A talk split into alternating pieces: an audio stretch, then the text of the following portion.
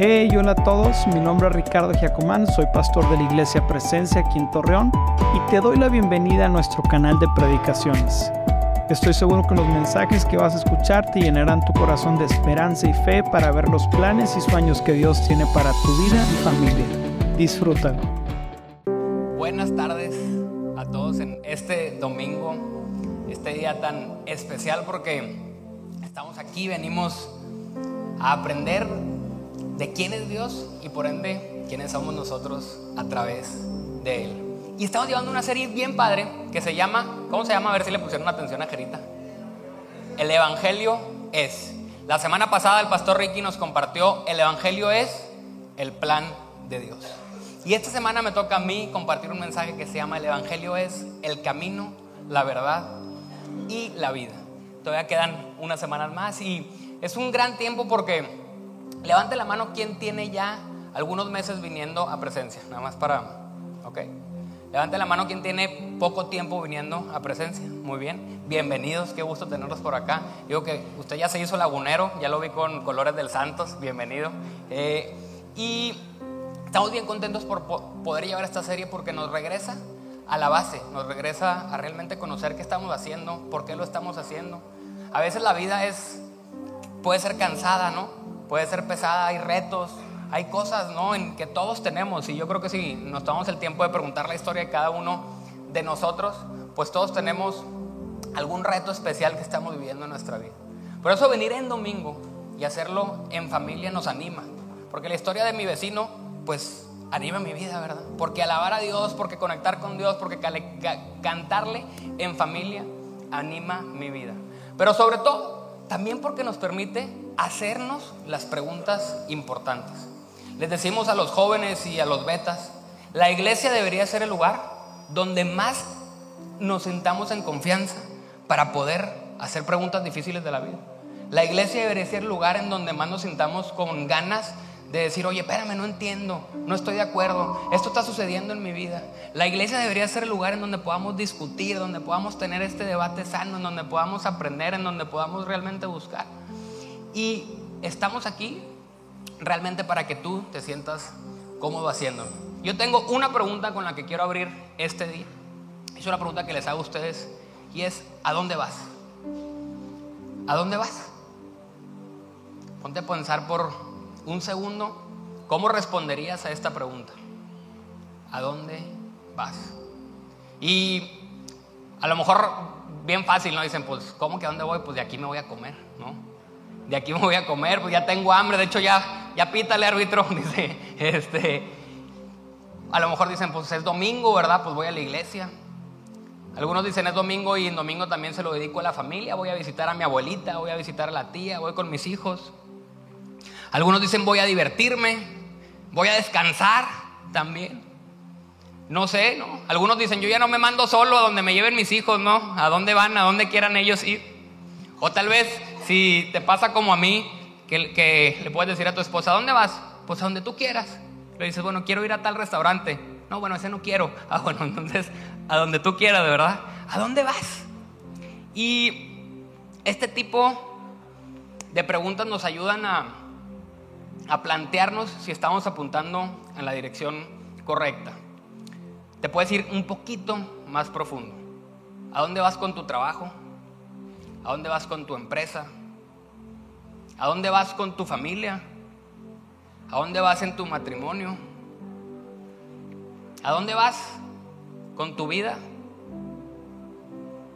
¿Y cómo respondería incluso tu familia? Ponte a pensar. Si tú le preguntas a tu esposa o a tu esposo, ¿a dónde vas? ¿Qué te respondería? Es, es una buena actividad para hacer ahorita que vayan a comer. Si le preguntas a tus hijos, ¿a dónde vas? Muchas veces presionamos porque lo que queremos con esa respuesta es que nos digan qué van a estudiar, ¿verdad? Pareciera ser que eso es lo único que determina el rumbo y el futuro. Pero ¿qué, le qué, qué te dirían en lo profundo? ¿A dónde vas? Y no sé, yo me imagino cuando, imagínate a alguien en primaria, ¿no? Que, dice, que le dice a tus papás, oye papá, ya me voy. Espérame, espérame. O sea, ¿a dónde? ¿No? Y con el permiso de quién, ¿verdad? Este, ¿A dónde vas? ¿No? Es una pregunta que creo yo muy, es muy válida. Y además es una pregunta que nos lleva a entender que tenemos algo en común. Porque yo no sé en lo que tú creas, en lo que no creas. Yo no sé qué te traiga aquí o qué no. Yo no sé qué creas que tengamos en común, todos estamos aquí.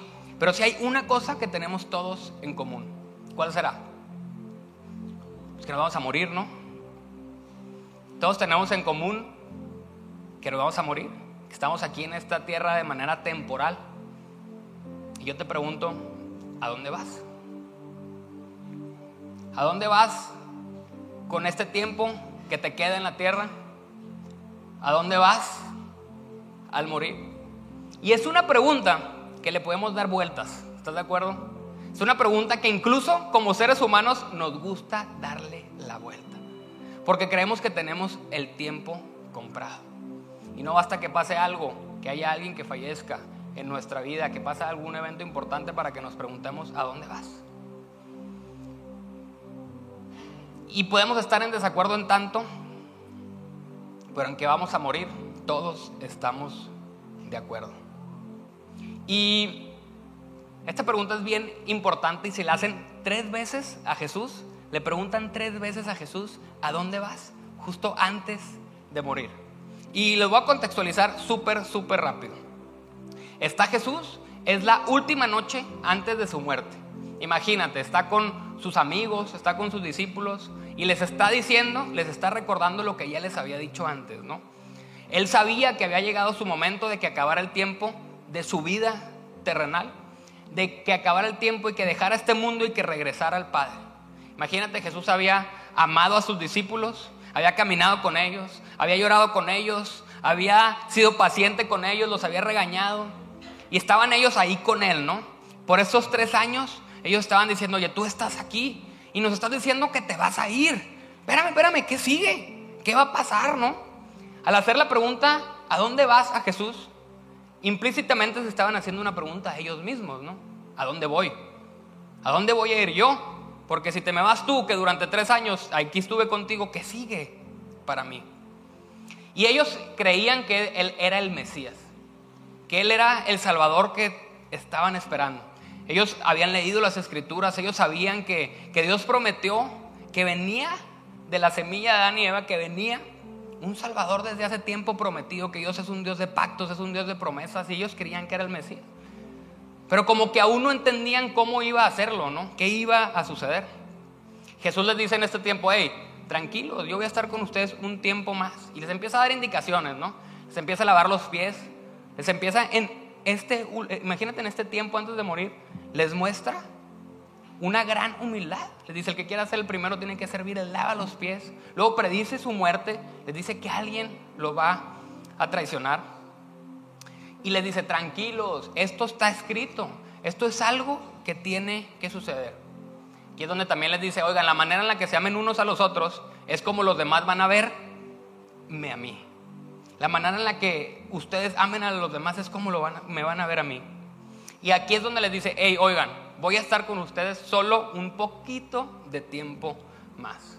Y aquí es en donde Pedro es el primer valiente, ¿no? Y que sale con la primera pregunta. Y Pedro dice, espérame, espérame, Jesús, ¿a dónde vas? Le dice, Señor, ¿a dónde vas? Jesús le contestó, ahora, tranquilo, pero ahora no puedes venir conmigo, pero me seguirás después. ¿Cómo que no puedo ir ahorita? Dice Pedro. ¿Cómo que no? Sí, ahorita. Es más, ¿sabes qué? Yo estoy dispuesto a dar mi vida por ti, le dice Pedro. Yo estoy dispuesto a morir por ti. Morir por mí, le contesta Jesús. Pedro, te digo la verdad, mañana, literal por la mañana antes de que cante el gallo, me vas a negar. Pero a pesar de eso, yo de todos modos voy a ir a morir por ti. Pero está diciéndole, Jesús, mira todo lo que puedo hacer por ti. Mira lo que estoy dispuesto a hacer por ti. Y Jesús le dice, Pedro, no has entendido, no se trata de lo que tú hagas por mí, sino de lo que yo voy a hacer por ti. Y después de esto, Jesús sigue explicando. Y dice, bueno, está bien, pues como que hay confusión, le dice, no se angustien. ¿Quién de nosotros está caminando por la vida angustiado, ¿no? Preocupado, estresado, con miedo hacia el futuro que nos paraliza? Le dice, hey, tranquilos, confíen en mí. Confíen en el Padre y confíen en mí. ¿A dónde voy? Es un lugar espacioso, hay lugar para todos. Dice, voy a prepararles un lugar. Me voy porque me adelanto un poquito, pero síganme los buenos. Ahí vienen, ¿no? Voy a estar con ustedes para voy a preparar ese lugar para que estén conmigo siempre. Y luego les dice, "Oigan, además ustedes de todos deben de ser los que menos deben de preocuparse." Creo que también eso aplica para nosotros que tenemos tiempo en la iglesia. Oigan, de todos, ustedes deben de ser los que menos deben de preocuparse, de vivir angustiados, de vivir estresados. Dice, porque ustedes conocen el camino que lleva a donde voy. Y Tomás, ahora sigue el segundo, Tomás lo interrumpe y dice, ¡Ey! Espérame, no señor, no conocemos el camino, dice Tomás. No tenemos ni idea a dónde vas. Fíjate nada más con qué confianza se sentían los discípulos para hacerle estas preguntas, ¿no? Qué padre, por eso es donde digo que la iglesia debe ser el lugar donde podamos traer estas preguntas. Jesús ya les acaba de explicar, bueno, pues le vuelve a explicar. Todos ahí en grupo dice, no tenemos ni idea dónde vas. ¿Cómo vamos a conocer el camino? Jesús les acaba de decir, pues ustedes ya saben, espérame, pues no sé ni a dónde vas, ¿cómo voy a saber cuál es el camino? Y Jesús le contesta con toda autoridad y poder. Es lo que vamos a ver el día de hoy. Dice, yo soy el camino, la verdad y la vida. Y nadie viene al Padre si no es por medio de mí. Luego le dije, si realmente me conocen, también sabrían quién es mi Padre. Pero otra vez, de ahora en adelante ya lo conocen y lo han visto. Luego Felipe, ahí va otro, ¿ah? Felipe dice, oye, bueno, está bien, muéstranos al destino, dice. Felipe dijo, Señor, muéstranos al Padre. Y ya con eso, ya, ya no te preguntamos más, ya nos pusimos de acuerdo, muéstranos al, al Padre y quedaremos conformes. Y Jesús ya nomás me lo imagino así como que dando un respiro y con mucho amor diciendo, Felipe, he estado contigo, he estado con ustedes todo este tiempo y todavía no sabes quién soy. Y esa pregunta creo que aplica también para nosotros. Jesús diciendo, he estado contigo todo este tiempo y todavía no sabes quién soy. O los que me han visto a mí, han visto al Padre. Entonces, ¿cómo me pides que muestre al Padre? ¿Acaso no crees que el Padre está en mí y yo en Él? Las palabras que no son mías, dice, yo no me mando solo, somos siempre uno, sino que mi Padre que vive en mí hace su obra por medio de mí. Solo crean, dice, que yo estoy en el Padre y el Padre está en mí. O ya, hombre, al menos crean por las obras que me han visto hacer en este tiempo. No estuvieron conmigo tres años, no me vieron multiplicar el pan, no me vieron resucitar a Lázaro, no me vieron sanar enfermos, no me vieron hacer, al menos crean por eso. Y al menos crean también por lo que está por suceder. Al preguntarle, ¿a dónde vas? Pues vemos evidentemente que los discípulos están confundidos y dicen, yo estoy acostumbrado a vivir así de tal manera, ¿no? ¿Qué va a suceder? Y que sigue conmigo, ¿a dónde voy yo? Tal vez el día de hoy tú vienes preguntándote, ¿a dónde voy? Tal vez nunca te lo has preguntado. Tal vez te lo habías preguntado hace tiempo y se te olvidó. Tal vez nunca te has preguntado dónde va tu esposa, tu hijo, tu familia. Y yo te pregunto, ¿a dónde iba Jesús? Jesús iba de regreso al Padre, pero antes de eso iba a morir. Jesús había venido a esta tierra con propósito y lo tenía bien claro. Él nació para morir. Nació para morir por ti y por mí. Iba a cumplir el plan salvador, el plan redentor, el plan que ya estaba escrito. Yo les decía que todos tenemos algo en común. Todos vivimos para morir. Pero Jesús iba a morir para que nosotros pudiéramos vivir. Jesús le estaba recordando a sus discípulos quién era Él. Dice, yo soy la buena noticia. Porque Evangelio habla de buena noticia, ¿no? Estas grandes noticias, de esto que hay que celebrar. Y tú ponte a pensar cuando tienes una buena noticia que dar. En la mañana vinieron mis hijos, ¿no? Y, me acuerdo perfecto cuando pues están todos en el, en el hospital, ¿no? Esperando que pues todo salga bien del parto. Y la buena noticia es les mandas una foto, ¿no? Y luego les dices, aquí está, ¿no? Por ahí tengo una foto donde salgo cargando a mis hijos la primera vez que los cargo. Es una gran noticia, ¿no? Y Jesús les está diciendo, el Evangelio son las buenas noticias de que se está, les está cumpliendo eso que ya estaba escrito. La buena noticia de que Dios proveyó un camino. Esa es la verdad y es la vida. Les está diciendo, oye, están buscando a Dios y ya lo vieron. Jesús les dice, al verme a mí, estás viendo el destino. Pero no solo soy el destino, sino también soy el camino. Al verme a mí ves la verdad misma. Y al verme a mí y al tenerme a mí tienes la vida misma que tanto estás buscando. Así que acompáñame a orar en este tiempo para entregarle a Dios el mensaje. Padre, gracias.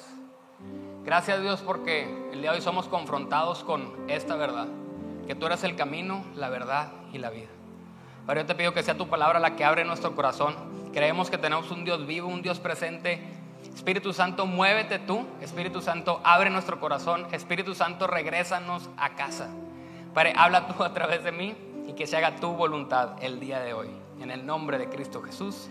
Amén. Amén. Y yo te pregunto, ¿te has puesto a pensar lo que implica esta afirmación? Que Jesús diga, yo soy el camino, la verdad y la vida. ¿Qué peso tiene esta afirmación? Si te soy súper sincero, a mí me causaba mucho problema. Me causaba muchísimo problema esta afirmación, pero me causaba muchísimo problema quien me dijera esa afirmación, ¿no? O sea, porque cuando decían, oye, no, es que mira aquí, Jesús, y, yo me ponía, ¿no? Oye, pero, pero ¿qué? ¿Y dónde dice, no? Y la verdad de las cosas es que si tienes tiempo como creyente, a lo mejor ya te acostumbraste. Pero también hay peligro en acostumbrarnos a esta verdad, ¿no? Y a veces hay que orar, Dios, recuérdame lo que significa que tú seas el camino, la verdad y la vida. Y a lo mejor no, a lo mejor es la primera vez que la escuchas como yo cuando la escuché. Si te pones a pensar por qué esta afirmación puede generar incomodidad o causar ruido, ¿por qué será? Y yo creo que no es Jesús, porque Jesús, la verdad es que, pues Jesús cae bien. O sea, Jesús no creo que sea el problema. La gran mayoría, sea cristiano o no sea cristiano, pues dice, pues este cuate sanaba, este cuate le gustaban este, ver por los que menos tienen, eh, levantaba a las mujeres, este eh, podía realmente eh, poner en su lugar a los que estaban oprimidos, era una persona sumamente humilde, escuchaba a los demás, hablaba de los derechos de los demás, decía, preocupémonos por la gente que tiene necesidad, daba de comer gratis, hombre, regañaba a los abusones, daba vista a los ciegos. Normalmente no es tal cual Jesús, ¿no? Incluso hay mucha gente, yo mismo creía, pues Jesús es una buena persona, es un profeta, creía así antes tiempo, ¿no? Muchas religiones incluso creen en Jesús. No como Señor y Salvador, pero sí en Jesús. Entonces, ¿qué es lo que puede generar eh, incomodidad? Pues yo creo que es la manera en la que Jesús habla y afirma la exclusividad. Es la afirmación exclusiva de Jesús. Porque Él dice, yo soy el camino, la verdad y la vida. No dice soy un camino, soy una verdad y soy una manera de que tengas vida. Y luego dice, como que lo vuelve a repetir, y la única manera de llegar al Padre es a través de mí. Y esto la verdad es que nos genera, ah caray, ¿qué onda? ¿Qué voy a hacer con esto? Yo creo que tú y yo y todos vamos a ser retados con esto. Porque aquí no hay puntos medios. O lo que dijo Jesús es total y completamente cierto, o no es, ¿verdad? No puede decir, es que sí, pero no, pero es que mira, o sí o no. Y luego, ¿qué voy a hacer con ello, no? ¿Quién no ha escuchado la frase de todos los caminos llevan a Roma? Pues aquí Jesús está diciendo, no es verdad. No todos los caminos llevan a Roma. No todos los caminos nos llevan a Dios. Dice, hay un camino. Y como seres humanos, la verdad, ¿qué nos gusta hacer? Nuestro propio camino. Queremos hacer nuestro propio camino. no más lo quiero hacer, sino quiero que todos sepan que yo soy el que hace mi propio camino. Porque el que hace su camino es el mero mero, ¿no? Es el millonario que se hace solo. Es el que abre las puertas solo. Y es que quien yo hago mi propio camino, ¿no? Y aquí es realmente, está diciendo, solo hay un camino. Y la verdad es que esto creo, por eso me gusta mucho el, el Evangelio de Juan y sobre todo estas palabras porque fue el, primero, el primer libro de la Biblia que me tocó leer. Y en este caminar de conocer quién es Dios, Juan en su tesis del Evangelio lo que nos está explicando es realmente quién es Jesús, ¿no? Nos está llevando a responder y a que nosotros podamos entender realmente quién es Jesús y podamos afirmarlo nosotros mismos. ¿no? Y fui confrontado con esta pregunta. ¿Es Jesús entonces realmente quien dice ser? Y eso es lo que te quiero invitar el día de hoy. El día de hoy yo te quiero invitar que olvides lo que crees de la iglesia, que olvides lo que crees que significa ser cristiano, que olvides lo que crees que significa ser religioso, que olvides lo que crees que significa el significado de la vida y que le des oportunidad a Jesús. Que por un momento pongamos nuestros ojos en Jesús, que le demos a Él la oportunidad de hablar a nuestro corazón. No, no una religión, sino la persona de Jesús. Y a mí me gustaría hacerlo a través de desglosar su misma afirmación. Yo soy el camino, la verdad y la vida. Y vamos a empezar con el yo soy. ¿Dónde más hemos escuchado la frase yo soy? Y Jesús mismo está literalmente diciéndole a quienes ya lo habían escuchado cuando Dios se le aparece al pueblo de Israel, cuando lo está liberando de Egipto y yo soy. ¿Y yo soy qué quiere decir yo soy? Pues yo soy. ¿Y quién es yo soy? Yo soy el que ya existe, el que siempre ha existido, yo soy el más poderoso, yo soy, ¿no? Jesús estaba claramente diciendo, yo soy Dios. Y con esta afirmación, luego Jesús hace, siete afirmaciones superpoderosas de yo soy. Dice, yo soy el camino, la verdad y la vida, yo soy el pan de vida, yo soy la luz del mundo, yo soy la puerta, yo soy el buen pastor, yo soy la resurrección y la vida, yo soy la vid verdadera.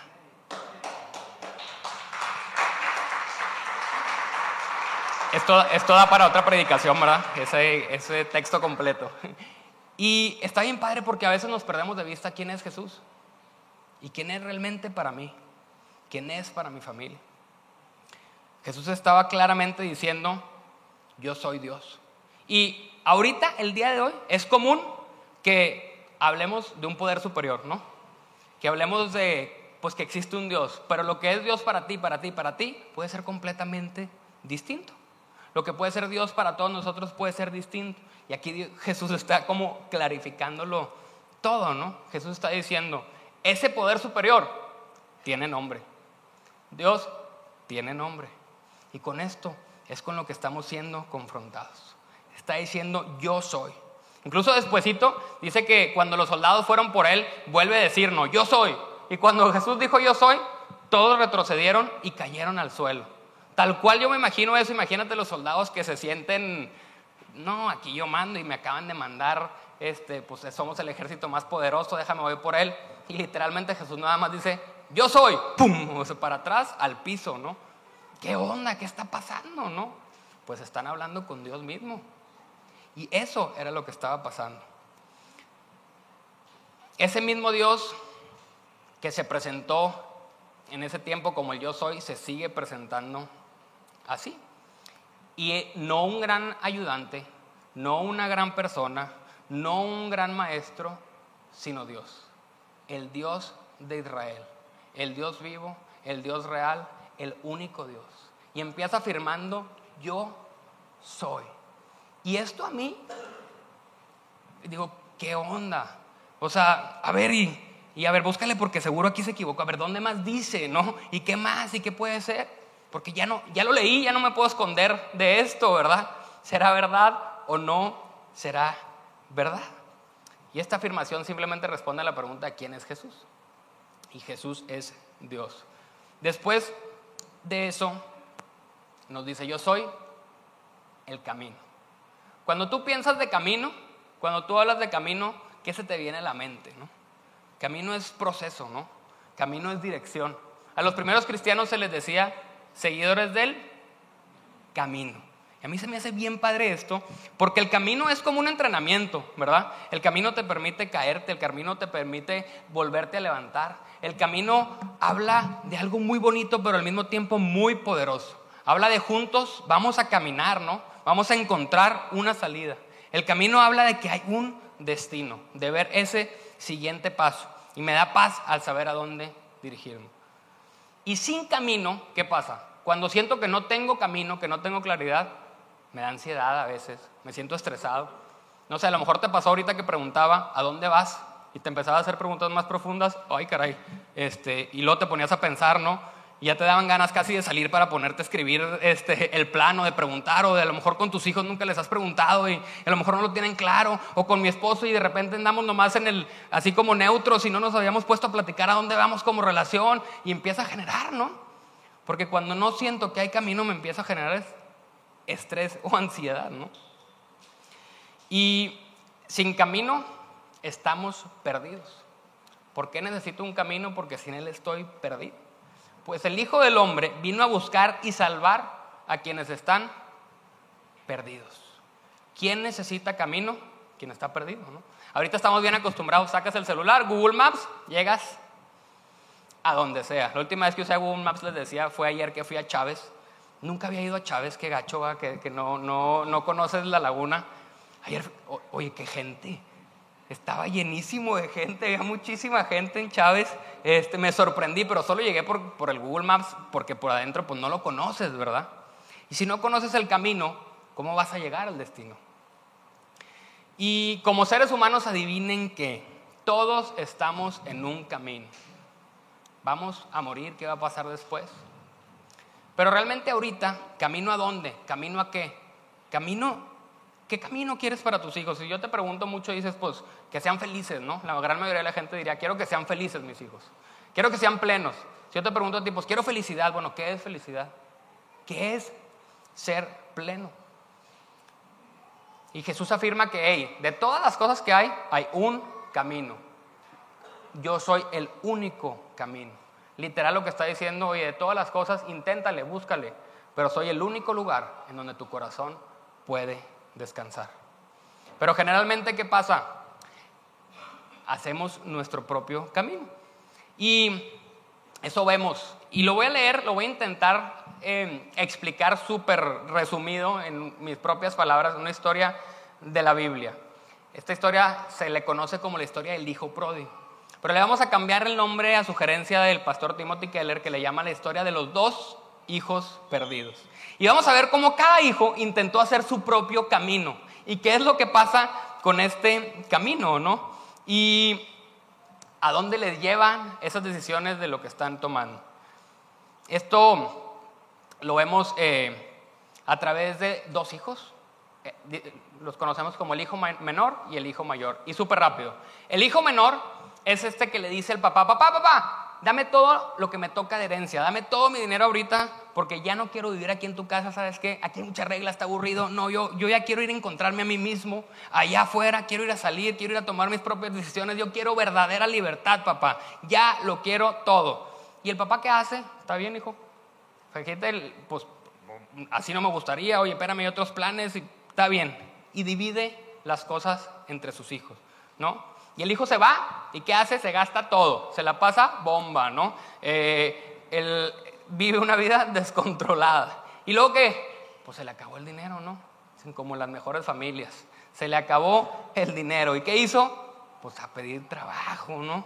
Y pues le dieron trabajo cuidando unos cerdos. Fíjate como judío que, cuidando unos cerdos y luego ahí dice, pues luego no tengo que comer, pero pues lo que le estoy dando a los cerdos se ve rico, ¿no? Esta manzanita que ahí está, como pues échamela.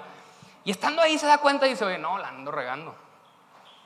Y hace un plan, ¿no? Se arrepiente y hace un plan y dice, no, pues si me regreso a mi casa, pues ahí, pues los gente que trabaja con mi papá tiene, tiene chamba y además tienen que comer, tienen donde dormir. Pues déjame me regreso, le digo, papá, perdón, le regué y pues le pido trabajo, ¿no? Y le digo que pues aquí estoy, que me ponga ahí con, con toda la gente que está trabajando, ¿no? Con los jornaleros.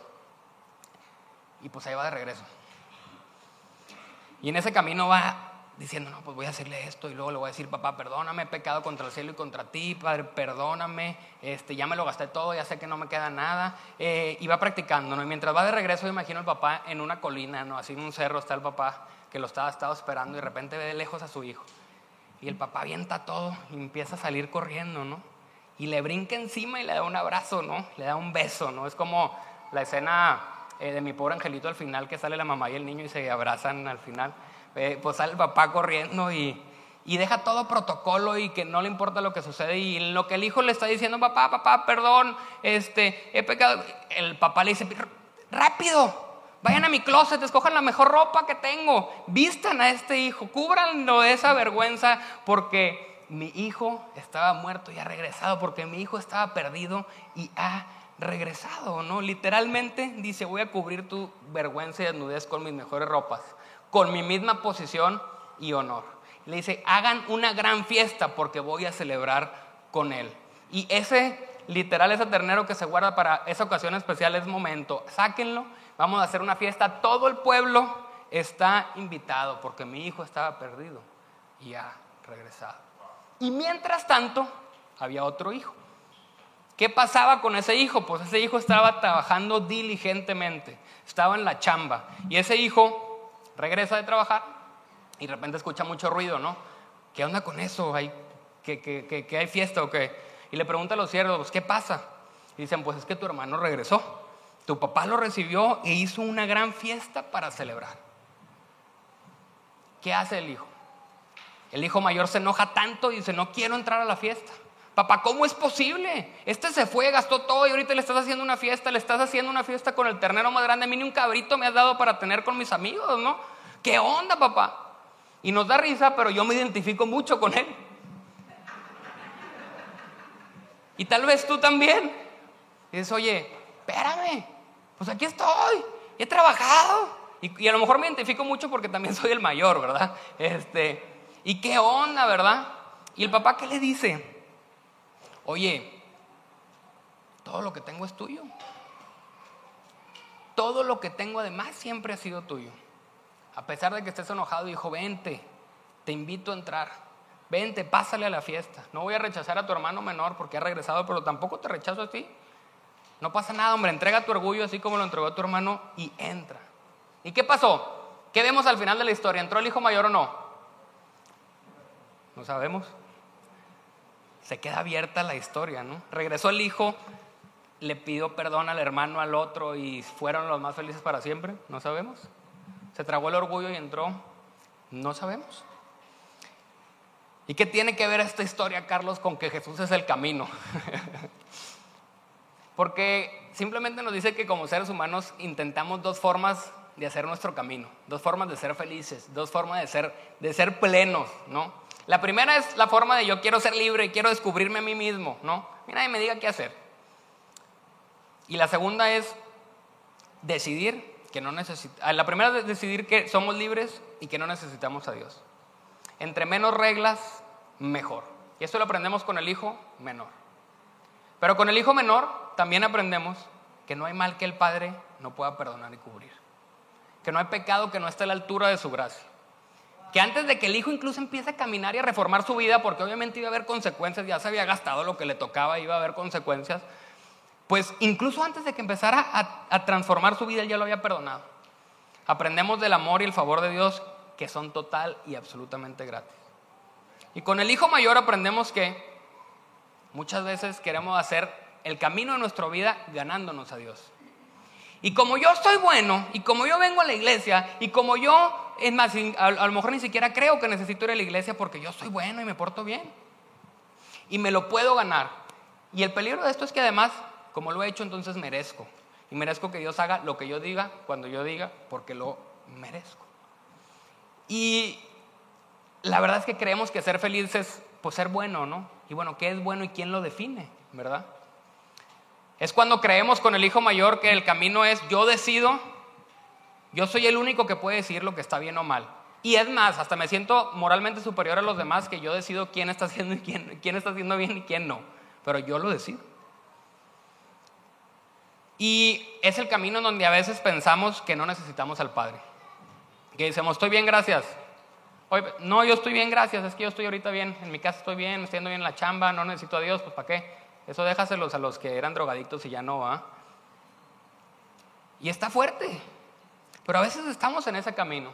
Y el riesgo como cristianos es que a veces nos mantengamos en ese camino, sin caer en la necesidad de que, en la realidad de que necesitamos a Dios.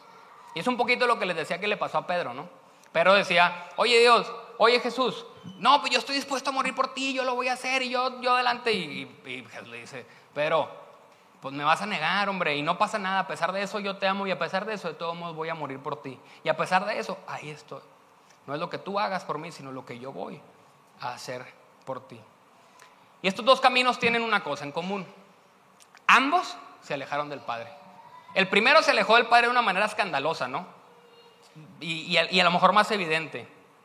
Pero el segundo, el primero fue buscando independencia, ¿no? Y el segundo jamás desobedeció. Y como sintió que jamás desobedeció, sentía que tenía que controlar al Padre. Y estaba enojado y estaba molesto de que él tenía que pagar el precio por los errores de su hijo, de su hermano. ¿Y qué quería el papá? Pues que entraran a la fiesta con él, ¿no? Quería ahí disfrutar a sus dos hijos, ya los tenía ahí. Y de repente regresa uno y el otro ya no está. ¿Qué onda? ¿Qué está pasando, no? Y no se trata entonces de quién es bueno o quién es malo, sino se trata de quién es humilde y orgulloso. Porque la diferencia del hermano menor al hermano mayor, lo que vemos en esta historia es que el hermano tiene la humildad menor, tiene la humildad de decir, perdón, me equivoqué, papá. Aquí estoy de regreso, ¿no? Estoy dispuesto a pagar las consecuencias. El hermano mayor, vemos un momento este corazón orgulloso. Pero si te pones a pensar, y eso está bien padre, el hermano mayor ya era el dueño de todo. Cuando el padre le estaba diciendo, hijo, todo lo que tengo es mío, todo lo que tengo es tuyo, se lo estaba diciendo literalmente. Porque cuando el hermano menor le pidió que se repartieran las cosas, ¿quién se quedó con la otra mitad? El hermano mayor. El hermano mayor se quedó con la otra mitad. Todo lo que tengo es tuyo. O sea, a lo mejor lo que le costaba al hermano mayor, sí, pero pues entonces estas expensas, esta, esta fiesta, ¿quién la paga, va? Este, ¿Y qué onda, no? Entonces se trata a veces más de lo que Dios me puede dar que de Dios mismo. Se trata más de lo que el Padre me da a veces que del Padre mismo, ¿no? Y a veces caemos en esto, ¿no? Y Jesús nos recuerda, hey, está bien, cada quien está intentando hacer su camino, pero yo soy el camino. Necesito que confíes y que no quieras hacer el tuyo, ya sea como el hijo menor o como el hijo mayor. Y la buena noticia es que no es religión, no es lo que hagas, lo que dejemos de hacer. Es que Dios te amó tanto. Dios amó tanto al mundo. Dios amó tanto al hermano menor, al hermano mayor. Dios amó tanto al que dijo, aquí yo quiero gastarme todo, y al que cree que podía ganárselo a él. Y por todos vino a morir por nosotros. Porque para tener un camino, alguien tuvo que trazar ese camino, alguien tuvo que abrir ese camino, alguien tuvo que hacer brecha para ese camino. Y no, con esto pues no tenemos que estar nosotros cansados, agotados de tener, ay, bueno, aquí estoy, yo quiero abrir el camino y quiero, pues ya me abrieron el camino. A mí simplemente entonces, ¿qué me, qué me toca? Seguir ese camino. Y se dice fácil, se dice sencillo, pero nos cuesta porque como seres humanos creemos que nosotros tenemos un mejor camino. Y el que haya camino quiere decir que sin Él no tenemos camino habla de una operación de rescate. Literalmente, estamos perdidos hoy. Es que ¿para dónde? ¿Cómo le hago? Y Jesús dice, es por aquí. Habla de esta operación de rescate, donde el Padre, así como el Padre salió por sus dos hijos, así viene Dios por nosotros. Así como el Padre salió por sus dos y tuvo el tiempo, la paciencia de ir por ellos, así Dios viene por ti. Así viene Dios por nosotros. Para los que viven la vida loca y también para los religiosos de corazón duro. Encontramos el camino porque Él nos muestra el camino. Encontramos a Dios porque Él nos buscó primero. Amamos a Dios porque Él nos amó primero. Y si hoy te sientes perdido, o tal vez sientes, ah, caray, no, si ya me caché que sí, yo a veces me siento mejor que los demás y que yo soy aquí la chucha cuerera, ¿verdad? Pues es un buen indicador de que necesitas ayuda y que estás entendiendo que necesitas ayuda. Eso es lo que nos da ese corazón humilde entender y decir, Dios, sí necesito tu ayuda. Porque el camino empieza y se empieza a ver ese camino, se empiezan a ver esos pasos que pueden empezarse a encender, ¿no? Porque Dios es el camino, es la luz a nuestro camino. Jesús es la lámpara que ilumina, Él es la vida, ¿no? Él es la luz del mundo, Él ilumina nuestro camino y de repente, plim, se empieza a ver ese siguiente paso. Y podemos ir siguiendo ese camino. Es un buen indicador de que Dios está contigo ahorita, que te lleva a arrepentirte y a empezar a entender que ya existe este camino. Y después de esto, afirma ser la verdad. ¿Qué onda con la verdad? El día de hoy estamos siendo bombardeados con la verdad. Y si no, acuérdate del COVID, que si sí, que si no, que si la vacuna, que si no, que si lo hicieron, que si no lo hicieron. El día de hoy estamos bombardeados con la verdad en redes sociales, verdad de identidad, verdad. Y Jesús afirma ser la verdad. La verdad vino al mundo. Y si te pones a pensar, la verdad vino en carne al mundo. Y Juan 8:31 dice, y conocerán la verdad, y la verdad los hará libres. La verdad es igual a libertad. Pero cuando hablas de Dios, a veces ¿qué pensamos? Cuando hablamos de Dios, hablamos de iglesia, a veces pensamos que es estar encadenados. ¿Cuál es el opuesto a libertad? Esclavitud, opresión, ¿no? ¿Te imaginas a alguien que está como esclavo amarrado? Y a veces esto es lo que nos dice, no, es que, no, yo no quiero ser esclavo, pues híjole, si la verdad nos hará libres es Dios quien nos hará libres. Es estar atado. Y Jesús nos dice que conocerlo a Él es conocer la verdad. Y es realmente lo que nos hace libres. Y muchas veces pensamos en Dios como que nos ata, pero Dios dice todo lo contrario. Dice, date cuenta que tú ya estás atado y más bien yo te quiero liberar. Date cuenta que tú fuiste creado para ser completamente libre, para tener verdadera vida, para tener verdadero propósito, para tener verdadera libertad espiritual. Lo que nos encadena justo es eso, no conocer la verdad, porque la verdad nos hace libres. Estamos hechos para vivir en libertad, para vivir con Él, para vivir sujetos a Él, para vivir dependientes a Él, para experimentar ese amor, esa paz que sobrepasa todo entendimiento. De nada nos sirve creer que nosotros podemos hacer, yo tengo mi verdad y luego hacemos ahí empanadas de todas las teorías, ¿no? Creyendo que hacemos... Y Jesús dice, yo soy la verdad. Y aquí te digo que consideres cuatro cosas rápidamente que nos afirman además que Jesús es la verdad. La primera es la Biblia misma, escrita por más de 40, más de 40 autores, por más de 1500 años de todo tipo, reyes, carpintero, eh, pescador, de todo, que habla de una historia que no se contradice. ¿Cómo es posible?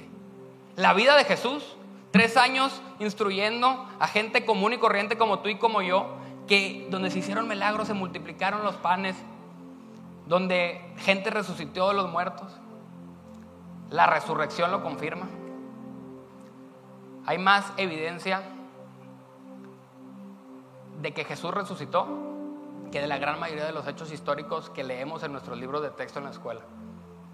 La resurrección de Jesús, porque Él no solo murió, sino que Él resucitó. Él dijo, yo soy Dios y miren, si es verdad. Y el mensaje, el mensaje que compartimos, el mensaje que proclamamos, el mensaje que unos chavitos ahí que lo fueron acompañando hicieron que se dispersara por todo el mundo, que a todos los mataron menos a uno que no pudieron con él y luego lo exiliaron mejor. Este, ¿cómo es posible, no? Porque Jesús es la verdad. Cuando estamos viendo a Jesús estamos viendo a la verdad. Y de nada te sirve y nos sirve a, a todos tener conocimiento, decir que conozco, que sé, que ya me la sé, si no conoces a Jesús si no conoces de manera personal a la verdad. Conocer a Jesús es tener vida. Y esta afirmación trae algo implícito, ¿no? Si Jesús dice yo soy la vida, conmigo tienes vida, entonces sin mí, no. Fuera de Jesús no hay vida. Dice, dado que yo vivo, ustedes también vivirán. Lo dice un poco más adelante. ¿Y qué significa todo esto? ¿Qué significa realmente vivir? ¿Qué significa el sentido de la vida? Pues todo el tiempo estamos buscando, les decía, ser felices, plenos, vivir, ¿no?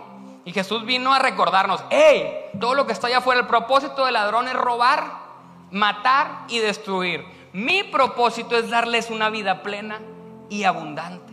¿Qué quiere Jesús para mí? Quiere darme vida plena y abundante. Y todos queremos una gran vida y lo más fácil es que lo veas para tus hijos. ¿Qué quieres para tus hijos? Que tengan una gran vida. ¿Y qué dice Jesús? Pues yo soy la vida. Yo soy la vida para tus hijos. Eso que quieres para tus hijos, pues yo soy es lo que quieres para ti. ¿Y cómo que es la vida? Pues les estaba diciendo, espérame, te vas a ir a morir ahorita, nos estás diciendo que ya no vas a estar, ¿de qué se trata? ¿Qué onda esta vida? ¿No? Porque la historia no acabaría ahí. Porque donde para todos la vida acaba en muerte, les decía, para Jesús la muerte sería vida. Y sería vida eterna para nosotros. Jesús confirma ser el camino, la verdad y la vida en la resurrección. Así que cuando nosotros vemos que Cristo no solo murió, sino que al tercer día resucitó, nosotros podemos entender que ya el camino está abierto, que hay vida en Él. Él ya lo hizo. Y creas o no creas, Él ya lo hizo. Nos gusta decir, pues Dios amó tanto al mundo que dio la vida de su único hijo por la mera posibilidad de que tú pudieras abrir tu corazón, de que tú pudieras recibirlo. Dios amó tanto al mundo para que todo aquel que en él creyera no se pierda, sino tenga vida eterna. Él ya lo hizo. Y quiere decirnos, oye, que le podamos decir, no es mi camino. Él ya proveyó el camino. No es mi verdad, Él es la verdad. Y no es mi definición de vida, sino es la vida misma. Y solo necesitamos a Jesús. El día de hoy yo te retaba y te decía, considera a Jesús. Ábrete la posibilidad de Jesús en tu vida, en tu día a día. Considera a Jesús.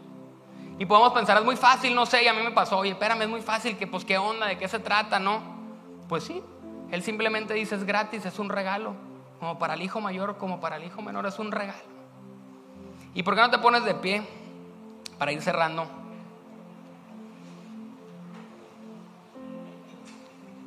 Porque el día de hoy podemos entender que tenemos un Dios vivo.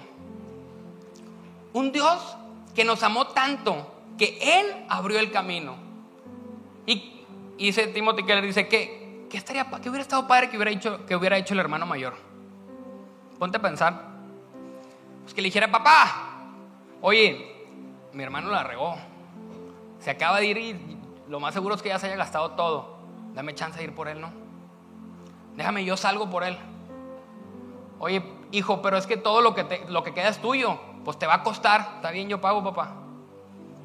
Pero mi hermano está perdido y hay que regresarlo a casa. ¿Y cuántas veces estamos siendo el hijo mayor disfrutando nada más de lo que nos da el padre y se nos olvida el hermano menor que está perdido?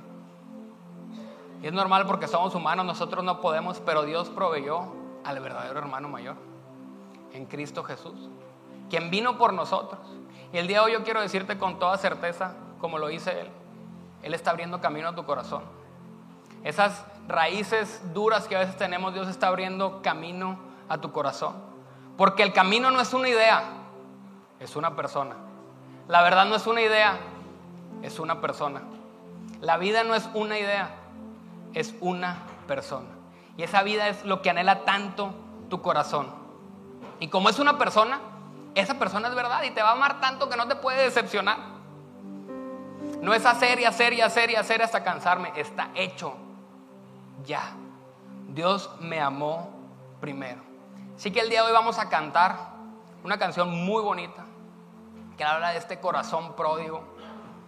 Para que cuando estés perdido y no veas por dónde, recuerdes que Él es el camino. Cuando estés confundido y no encuentres respuestas, no sepas por dónde, vuelvas a voltear a ver a Jesús, quien es la verdad. Cuando no encuentres significado a la vida o cuando quieras celebrar la vida misma, Él es la vida.